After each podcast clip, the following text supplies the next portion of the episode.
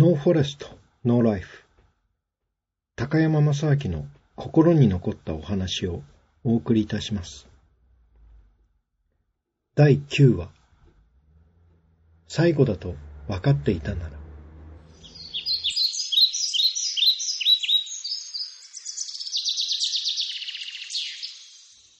ノーマ・コーネット・マレック作あなたが眠りにつくのを見るのが最後だと分かっていたら、私はもっとちゃんとカバーをかけて、神様にその魂を守ってくださるように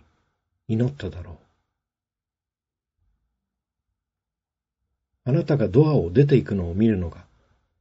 最後だと分かっていたら、私はあなたを抱きしめてキスをして、そしてまたもう一度呼び寄せて抱きしめただろう。あなたが喜びに満ちた声を上げるのを聞くのが最後だと分かっていたら、私はその一部始終をビデオに撮って毎日繰り返してみ見ただろう。確かに、いつも明日はやってくる。見過ごしたことも取り返せる。やり間違ったことも、やり直す機会がいつでも与えられている。あなたを愛してるということはいつだってできるし、何か手伝おうか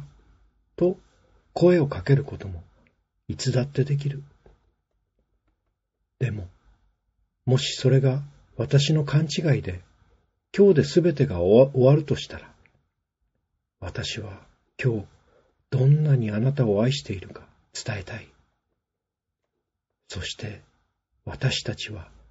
忘れないようにしたい。若い人にも、年老いた人にも、明日は誰にも約束されていないのだということを、愛する人を抱きしめるのは、今日が最後になるかもしれないことを明日が来るのを待っているなら、今日でもいいはず。もし、明日が来ないとしたら、あなたは今日を後悔するだろうから。微笑みや、抱擁や、キスをするための、ほんのちょっとの時間をどうして惜しんだのかと、忙しさを理由に、その人の最後の願いとなってしまったことをどうしてしてあげられなかったのかと。だから今日、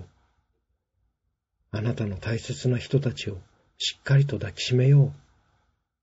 そして、その人を愛していること、いつでも、いつまでも大切な存在だということをそっと伝えよう。ごめんね、や、許してね、や、ありがとう。いや、気にしないで、を伝える時を持とう。そうすれば、もし明日が来ないとしても、あなたは今日を後悔しないだろうから。